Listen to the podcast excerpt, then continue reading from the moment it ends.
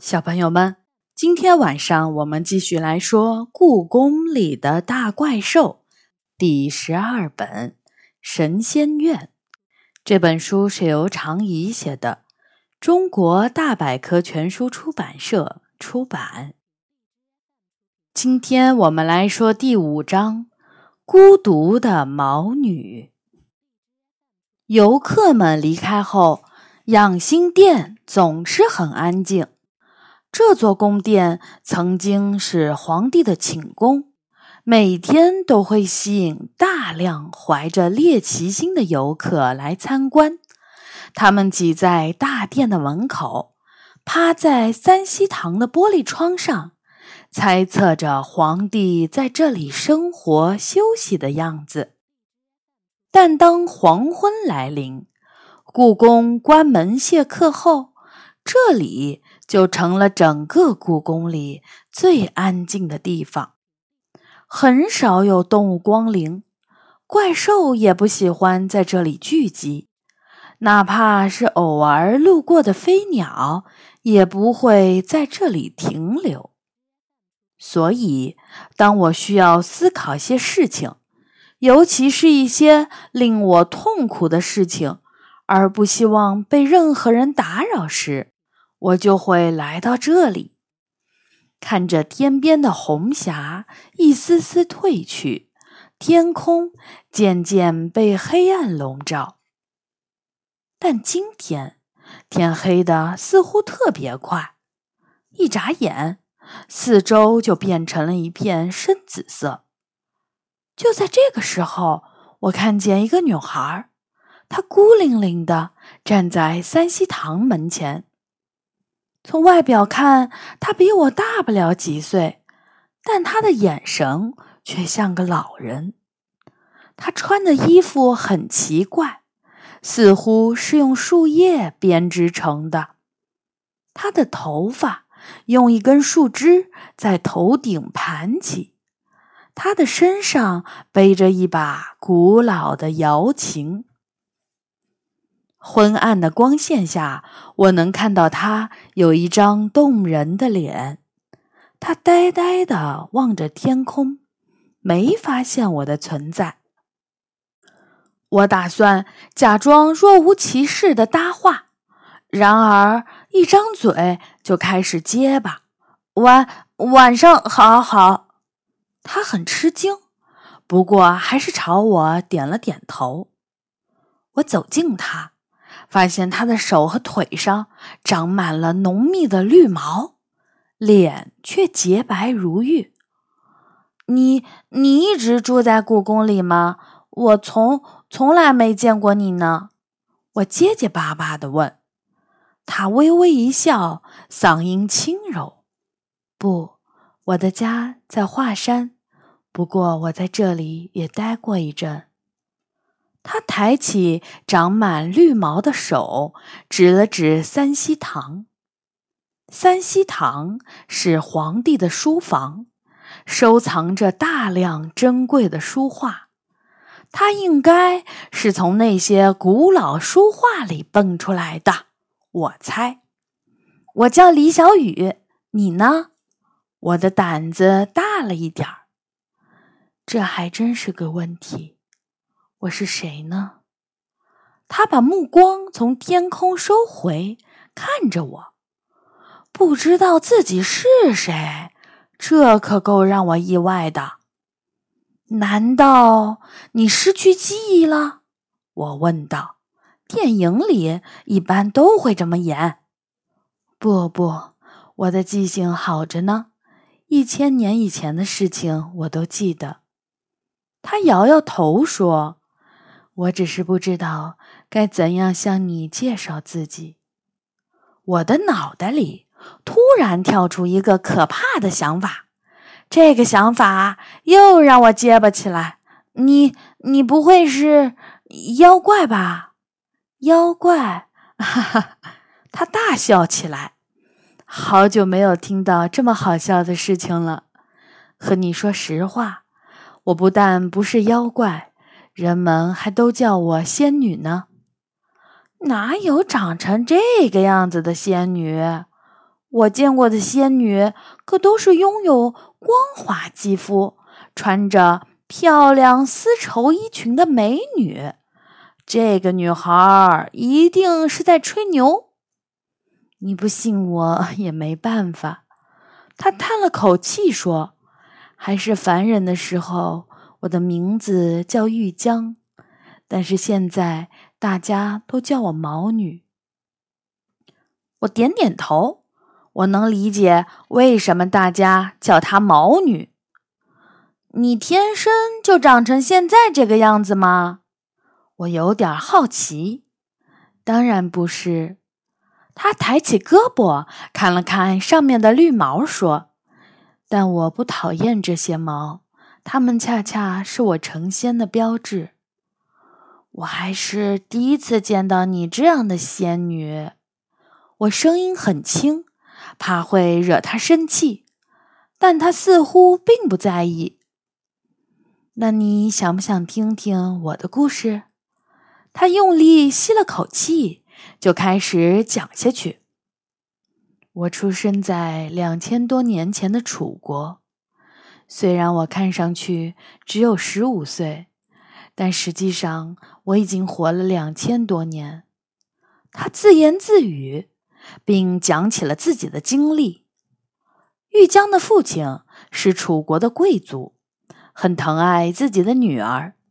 当他发现玉江在音乐方面的才华时，就找来了楚国最优秀的琴师教玉江抚琴。但幸福的生活在玉江十四岁的时候结束了。秦国吞并了楚国，玉江的父亲死在了战场，玉江则被秦国的士兵掳走，成了奴隶。因为她生得美丽，又弹得一手好琴，就被当作礼物献给了秦王。但是没到一年，更大的灾难就来了。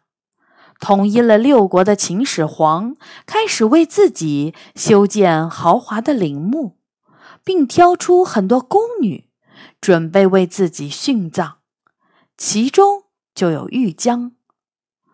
我不能死啊！玉江想，于是他决心逃跑。他从宫殿的窗口跳出去，落在了一个荷花池里。水很凉，不过幸好水池很浅。他踉踉跄跄地摸到池边，从芦苇丛中朝皇宫张望。皇宫里叫人害怕的怪叫声随风飘来。那帮家伙发怒了，因为玉江失踪了。他钻进一片树林，撒开腿跑起来，直到眼前出现了一堵高高的宫墙。那里没有门，也没有台阶。玉江沿着墙根儿没命的跑，突然看到一块大石头，身轻如燕的他快速爬上石头。蹬住砖缝，纵身一跃，翻过了高墙。他再次奔跑起来，不知道跑了多久，玉江的身后响起了马蹄声。秦始皇的士兵们追来了。玉江用尽最后的力气，又跑了一阵后，再也坚持不住，摔倒在地。他听到了追兵们的尖叫声。挣扎着想爬起来，但却力不从心。士兵们追了上来，一个家伙粗暴地朝他的肚子踢了一脚，顿时他浑身颤抖，眼前一黑，就什么也不知道了。昏迷中，玉江模模糊糊的感觉到有人给他喂水和食物，不知道过了多久。玉江醒了过来，他发现自己躺在厚厚的松枝上，他有一种奇妙的飘飘然的感觉。这种感觉既令人兴奋，又让人眩晕。还没有等他琢磨出到底是怎么回事儿，一位老人就出现在他面前。他告诉玉江，他是个道士，叫做古春。古春的头发、胡须全白了，看起来像是个仙人。我不知道那些士兵为什么追你，但我知道你是个可怜的无家之人。古春说：“我已经带你躲进了深山，他们追不到这里。”但如果你想活下来，只能按照我教你的方法生活。玉江立刻跪倒在地，感谢古春救了他的命。古春点点头说：“我已经找到了一处适合你居住的山洞，跟我来吧。”玉江站起来，跟在古春身后。奇怪的是，他每走三四步，身子就会腾空而起。一、二、三，飞！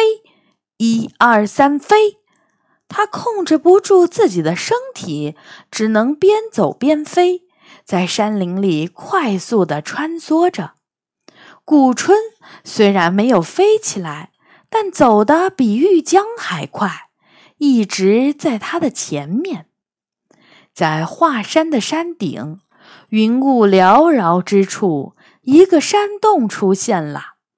古春停下脚步，对玉江说：“从今以后，你就在这里生活修炼吧。”道长，我能问您一个问题吗？玉江终于忍不住开口了。古春点了点头：“我真的还活着吗？”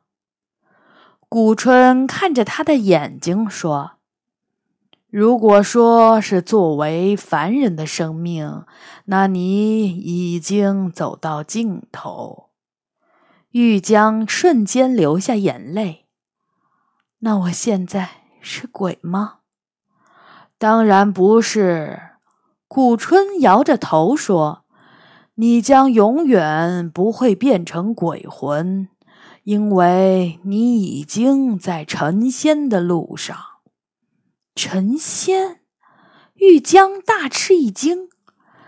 是的，但记住我的话，你必须只吃万年松的松叶、松花和松仁，不能碰其他的食物。要是碰了呢，那就会变回普通人。迅速衰老死去。说完，古春转身朝山下走去，不久便消失在山林的雾气里。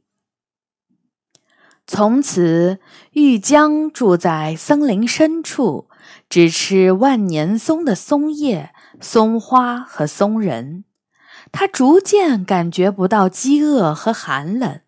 他的身体越来越轻，走起路来就像仙鹤飞翔一般。虽然在山林里的生活自由自在，但是玉江仍感到孤独和寂寞。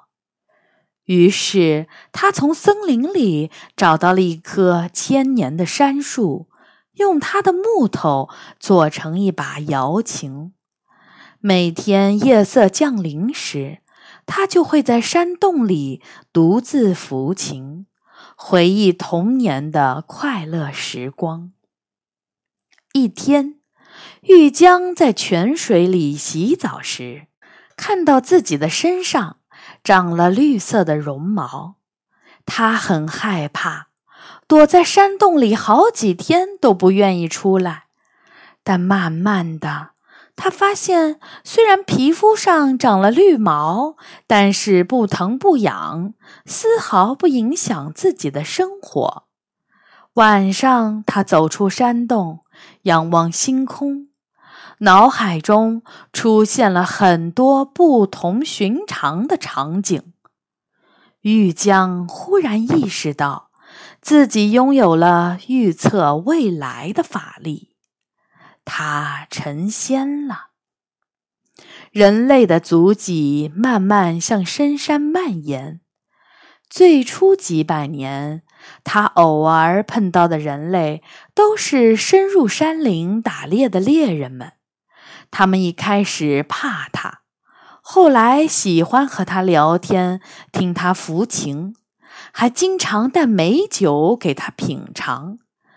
他也会赠送一些万年松的松子和松脂给猎人们。他们叫她毛女。知道她的故事后，就称她为毛女仙姑。她偶尔会为他们占卜未来，但是名声传出去后，来询问的人越来越多，她只得又躲进更深的山林。大约八百年前，越来越多的人来到他所在的山林居住。他们砍掉了树木，建立村庄。毛女可以躲藏的山林越来越少。就在这时，西王母找到了他，希望他做自己的侍从。仙界的生活一直是毛女向往的。于是他跟西王母去了昆仑山。仙界的生活如他想象般美好，仙人们住在美如画的仙境里，喝着仙果酿成的美酒，过着逍遥的生活。可是毛女却觉得自己并不属于这里。一天，他路过华山的山林，发现一位画家正在那里作画。画家也发现了他。画家早就听说过毛女的故事，于是把她画进了画里。毛女很喜欢画中的山林，趁着画家不注意的时候，她钻进了画里。从此，生活在了画中的山林里。我呆呆地看着毛女，生活在画里，真难以置信。毛女笑了起来：“是吗？不会不方便吗？不会，反而很自在，因为不会有人打扰。”毛女回答。当我觉得寂寞或者想喝酒的时候，我就会像今天一样，从画里走出来，看着外面的世界。他突然转过头望着我，问：“小雨，你那里有酒吗？”酒？我愣了一下。你想喝酒？是啊，好久没喝了。你能弄到吗？哪怕一杯也好。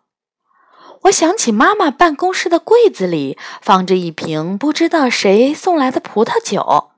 你等我一下，毛女点点头。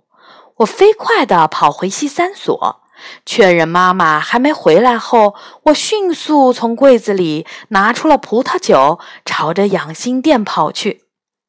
毛女像雕塑一样坐在三希堂旁边的石阶上，仰望着天空。他高兴地接过葡萄酒，谢谢了。可惜我今天没有什么东西可以送给你。